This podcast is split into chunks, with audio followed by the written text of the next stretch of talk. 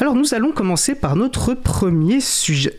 La chronique Partagée et bon de Véronique Bonnet portant sur le texte de Richard Stallman Installe Partis comment réagir au pacte avec le diable. Une chronique enregistrée le 13 janvier 2021 par mon collègue Frédéric Couchet.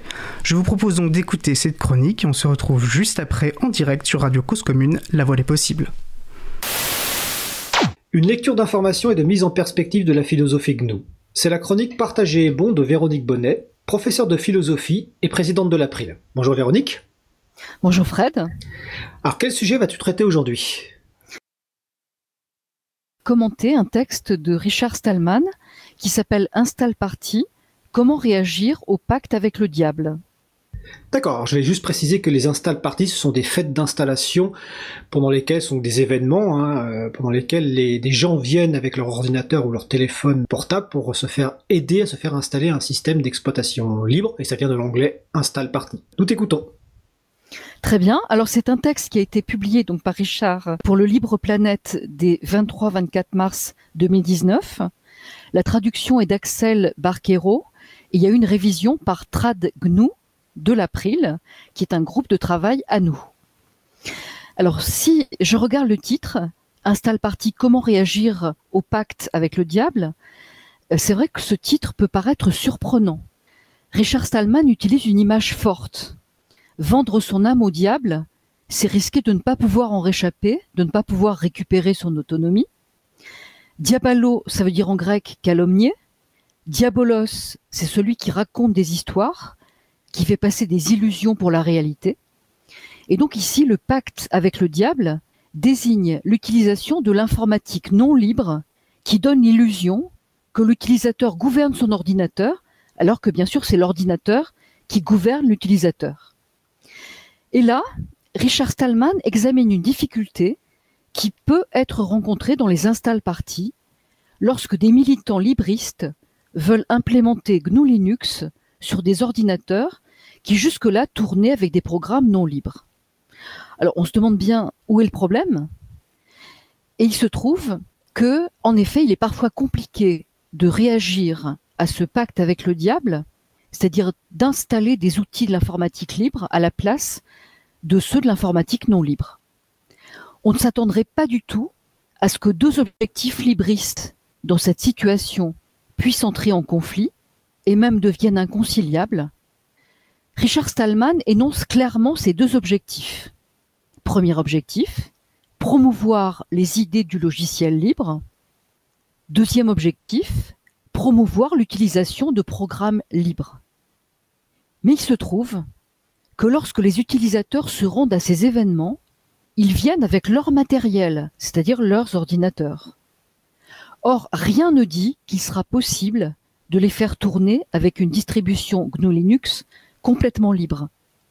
Parce qu'il se trouve que certains périphériques et processus peuvent ne fonctionner qu'avec des pilotes et des logiciels non libres, ce qui bien sûr est fait exprès. D'où une conséquence qui est très préjudiciable, il se trouve que les deux objectifs dans ce cas de figure, au lieu de se compléter harmonieusement, c'est-à-dire rendre possible la promotion des idées du logiciel libre et des usages du logiciel libre, entrent en conflit.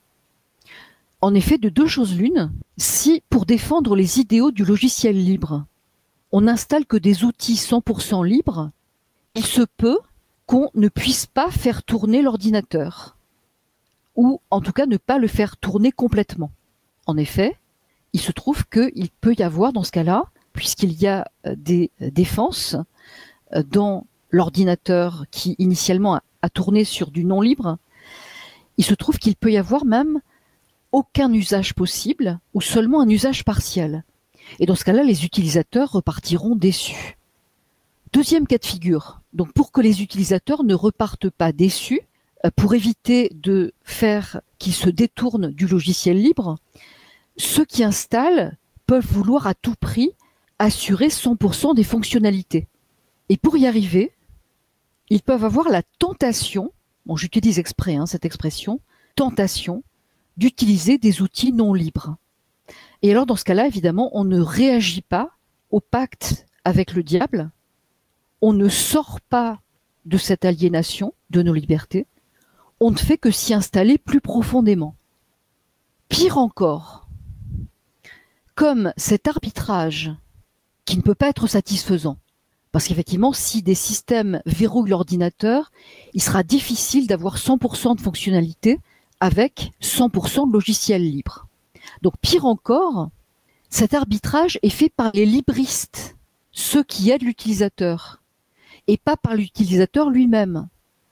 Et dans ce cas-là, cette compromission est assumée par les installateurs et non pas par les utilisateurs.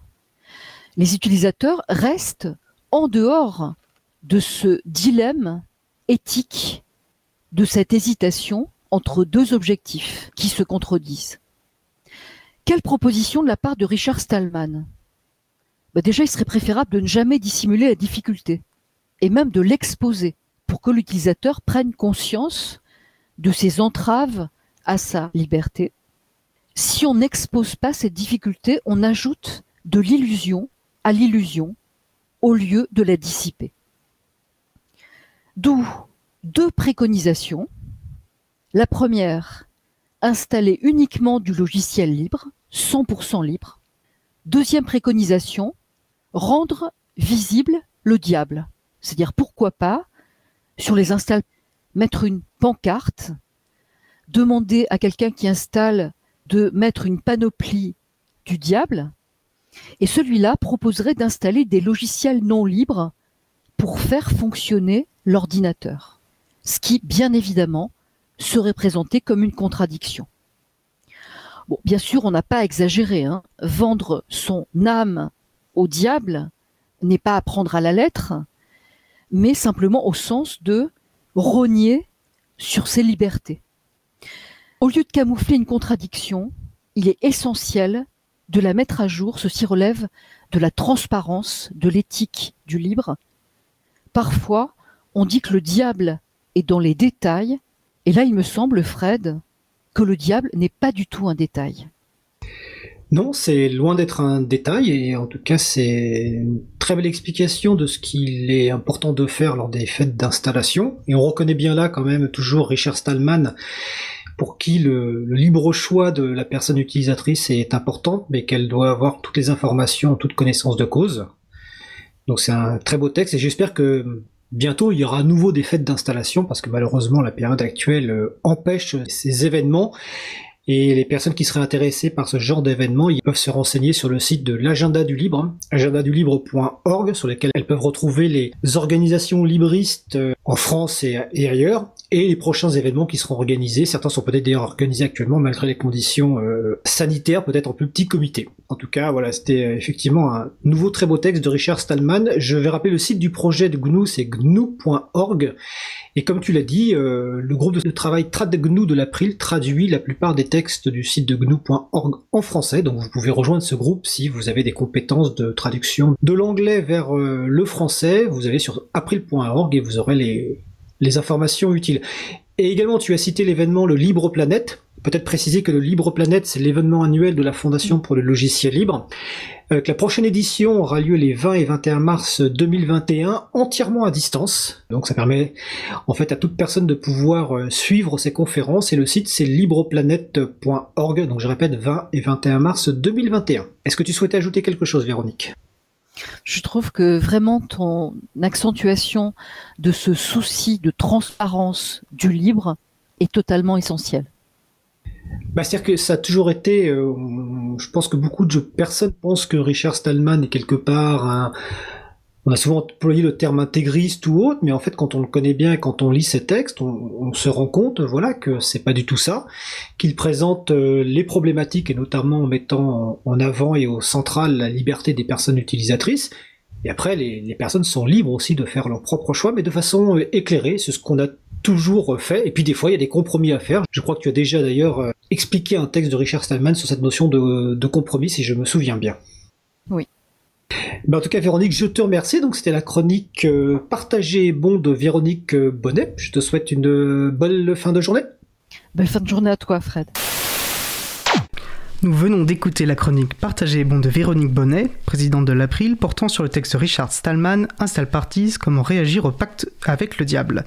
Une chronique enregistrée le 13 janvier 2021 par mon collègue Frédéric Couchet, et vous retrouverez la référence vers ce texte sur le site april.org.